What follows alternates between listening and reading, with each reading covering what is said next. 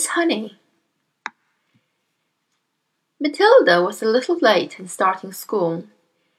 Most children begin primary school at five or even just before. But Matilda's parents, who weren't very concerned one way or the other about their daughter's education, had forgotten to make the proper arrangements in advance. She was five and a half when she entered school for the first time. The village school for younger children was a bleak brick building called Crunchem Hall Primary School. It had about 250 pupils aged from 5 to just under 12 years old.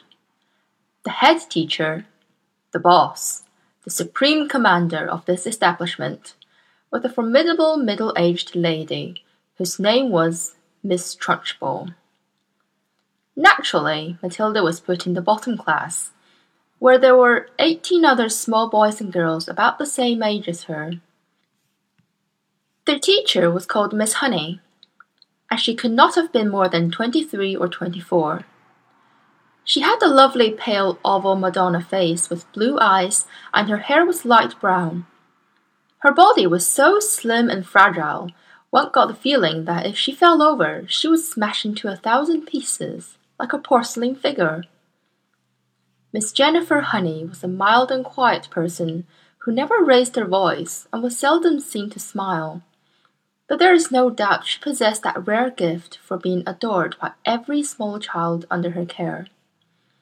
She seemed to understand totally the bewilderment and fear that so often overwhelm young children who, for the first time in their lives, are herded into a classroom and told to obey orders. Some curious warmth that was almost tangible shone out of Miss Honey's face when she spoke to a confused and homesick newcomer to the class. Miss Trunchbull, the head mistress, was something else altogether.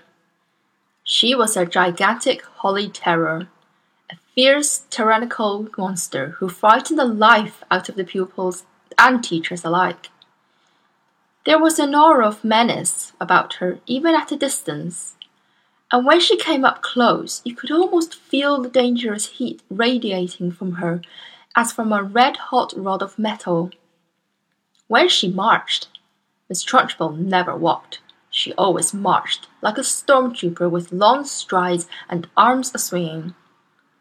When she marched along a corridor, you could actually hear her snorting as she went and if a group of children happened to be in her path, she plowed right on through them like a tank, with small people bouncing off her to left and right. Thank goodness we don't meet many people like her in this world. Although they do exist, and all of us are likely to come across at least one of them in a lifetime. If you ever do, you should behave as you would if you met an enraged rhinoceros out in the bush. Climb up the nearest tree and stay there until it has gone away.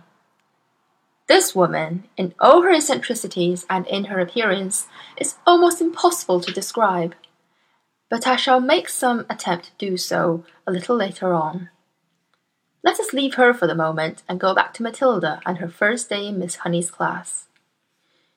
After the usual business of going through all the names of the children, Miss Honey handed out a brand new exercise book to each pupil. You have all brought your own pencils, I hope, she said. Yes, Miss Honey, they chanted. Good. Now, this is the very first day of school for each one of you. It is the beginning of at least eleven long years of schooling that all of you are going to have to go through. And six of those years will be spent right here at Crunchem Hall, where, as you know, your headmistress is Miss Trunchbull. Let me, for your own good, tell you something about Miss Trunchbull. She insists upon strict discipline throughout the school, and if you take my advice, you will do your very best to behave yourselves in her presence. Never argue with her. Never answer back. Always do as she says. If you get on the wrong side of Miss Trunchbull, she can liquidize you like a carrot in a kitchen blender. It's nothing to laugh about, Lavender. Take that grin off your face. All of you will be wise to remember that Miss Trunchbull deals very, very severely with anyone who gets out of line in this school. Have you got the message? Yes, Miss Honey, chirruped eighteen eager little voices. I myself, Miss Honey went on, want to help you to learn as much as possible while you are here in this class. This is because I know it will make things easier for you later on. For example, by the end of this week, I shall expect every one of you to know the two times table by heart. And in a year's time, I hope you will know all the multiplication tables up to 12. It will help you enormously if you do. Now then, do any of you happen to have learnt the two times table already? Matilda put up her hand. She was the only one.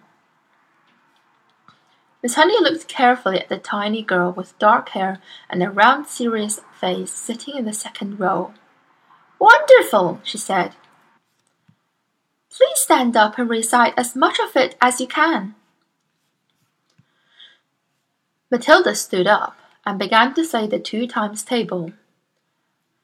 When she got to twice twelve is twenty-four, she didn't stop. She went right on with twice thirteen is twenty-six, twice fourteen is twenty-eight, twice fifteen is thirty, twice sixteen is. Stop! Miss Honey said. She had been listening slightly spellbound to this smooth recital, and now she said, How far can you go? How far? Matilda said. Well, I don't really know, Miss Honey. For quite a long way, I think. Miss Honey took a few moments to let this curious statement sink in. You mean, she said, that you could tell me what two times twenty-eight is? Yes, Miss Honey. What is it? Fifty-six, Miss Honey. What about something much harder, like two times four hundred and eighty-seven? Could you tell me that? I think so, yes, Matilda said. Are you sure? Why, yes, Miss Honey, I'm fairly sure. What is it then? Two times four hundred and eighty-seven. Nine hundred and seventy-four, Matilda said immediately. She spoke quietly and politely, and without any sign of showing off. Miss Honey gazed at Matilda with absolute amazement. But when next she spoke, she kept her voice level. This is really splendid, she said. But of course, multiplying by two is a lot easier than some of the bigger numbers. What about the other multiplication tables? Do you know any of those? I think so, Miss Honey. I think I do. Which ones, Matilda? How far have you got? I I don't quite know, Matilda said. I don't know what you mean. What I mean is, do you, for instance, know the three times table? Yes, Miss Honey. And the four times? Yes, Miss Honey. Well, how many do you know, Matilda? Do you know all the way up to the twelve times table? Yes, Miss Honey. What are twelve sevens? Eighty-four, Matilda said. Miss Honey paused and leaned back in her chair behind the plain table that stood in the middle of the floor in front of the class. She was considerably shaken by this exchange, but took care not to show it. She had never come across a five-year-old before, or indeed a ten-year-old, who could multiply with such facility. I hope the rest of you are listening to this, she said to the class. Matilda is a very lucky girl. She has wonderful parents who have already taught her to multiply lots of numbers. Was it your mother, Matilda, who taught you? No, Miss Honey, it wasn't. You must have a great father then. He must be a brilliant teacher. No, Miss Honey, Matilda said quietly. My father did not teach me. You mean you taught yourself? I don't know, Matilda said truthfully. It's just that I don't find it very difficult to multiply one number by another. Miss Honey took a deep breath and let it out slowly. She looked again at the small girl with bright eyes, standing beside her desk so sensible and solemn.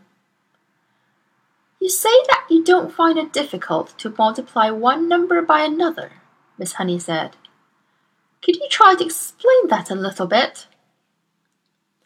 Oh dear, Matilda said. I'm not really sure.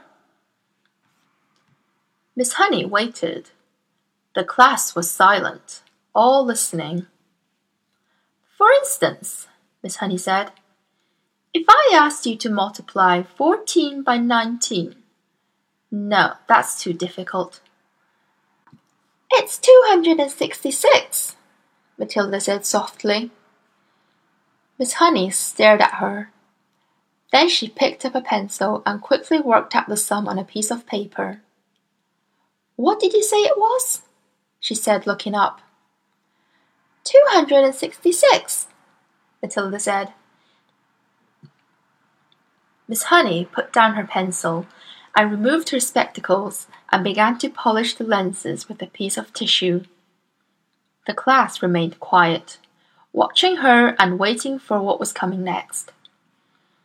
Matilda was still standing up beside her desk. Now tell me, Matilda, Miss Honey said, still polishing. Try to tell me exactly what goes on inside your head when you get a multiplication like that to do. You obviously have to work it out in some way, but you seem able to arrive at the answer almost instantly. Take the one you've just done, 14 multiplied by 19. I, I, I simply put the 14 down in my head and multiplied by 19, Matilda said. I'm afraid I don't know how else to explain it. I've always said to myself that if a little pocket calculator can do it, why shouldn't I? Why not indeed? Miss Honey said. The human brain is an amazing thing. I think it's a lot better than a lump of metal, Matilda said. That's all a calculator is. How right you are, Miss Honey said. Pocket calculators are not allowed in this school anyway. Miss Honey was feeling quite quivery. There was no doubt in her mind that she had met a truly extraordinary mathematical brain, and words like child genius and prodigy went flitting through her head. She knew that these sorts of wonders do pop up in the world from time to time, but only once or twice in a hundred years. After all, Mozart was only five when he started composing for the piano, and look what happened to him. It's not fair, Lavender said. How can she do it and we can't? Don't worry, Lavender. You'll soon catch up, Miss Honey said, lying through her teeth. At this point, Miss Honey could not resist the temptation of exploring still further the mind of this astonishing child. She knew that she ought to be paying some attention to the rest of class, but she was altogether too excited to let the matter rest. Well, she said, pretending to address the whole class. Let us leave sums for the moment, and see if any of you have begun to learn to spell. Hands up, anyone who can spell cat. Three hands went up. They belonged to Lavender, a small boy called Nigel, and to Matilda. Spell cat, Nigel. Nigel spelled it. Miss Honey now decided to ask a question that normally she would not have dreamt of asking the class on its first day. I wonder, she said, whether any of you three who know how to spell cat have learned how to read a whole group of words when they're strung together in a sentence.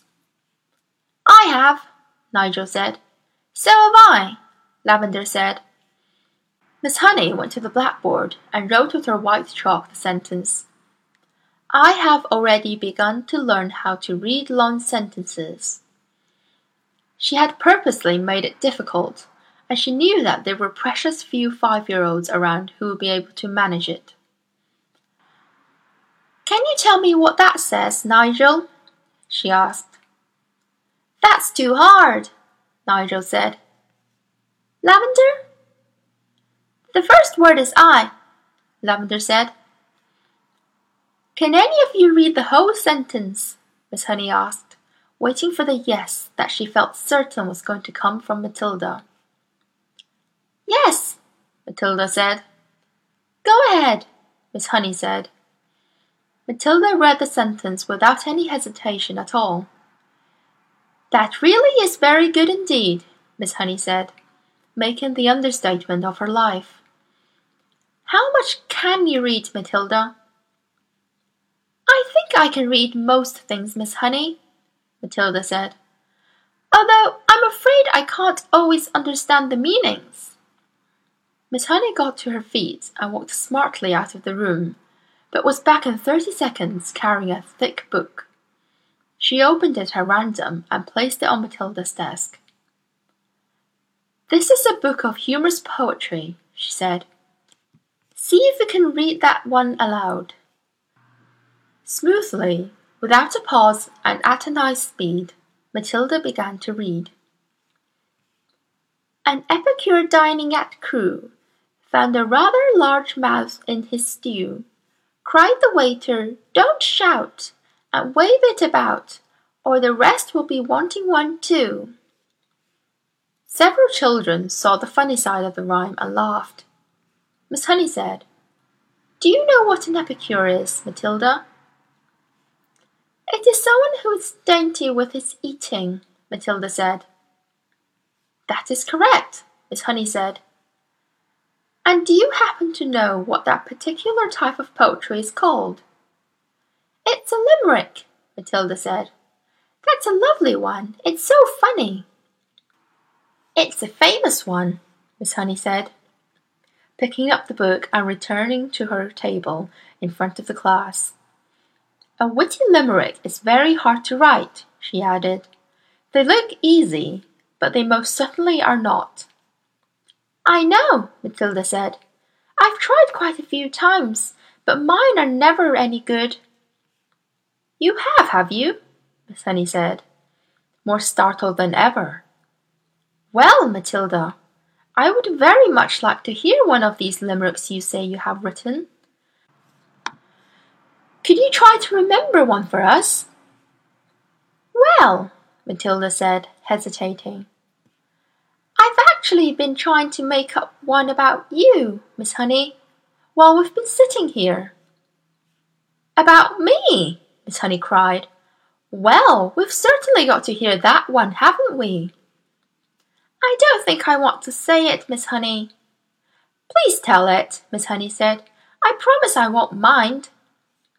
I think you will, Miss Honey, because I have to use your first name to make things rhyme, and that's why I don't want to say it. How do you know my first name? Miss Honey asked. I heard another teacher calling you by it just before we came in, Matilda said. She called you Jenny. I insist upon hearing this limerick, Miss Honey said, smiling one of her rare smiles. Stand up and recite it. Reluctantly Matilda stood up, and very slowly, very nervously, she recited her limerick.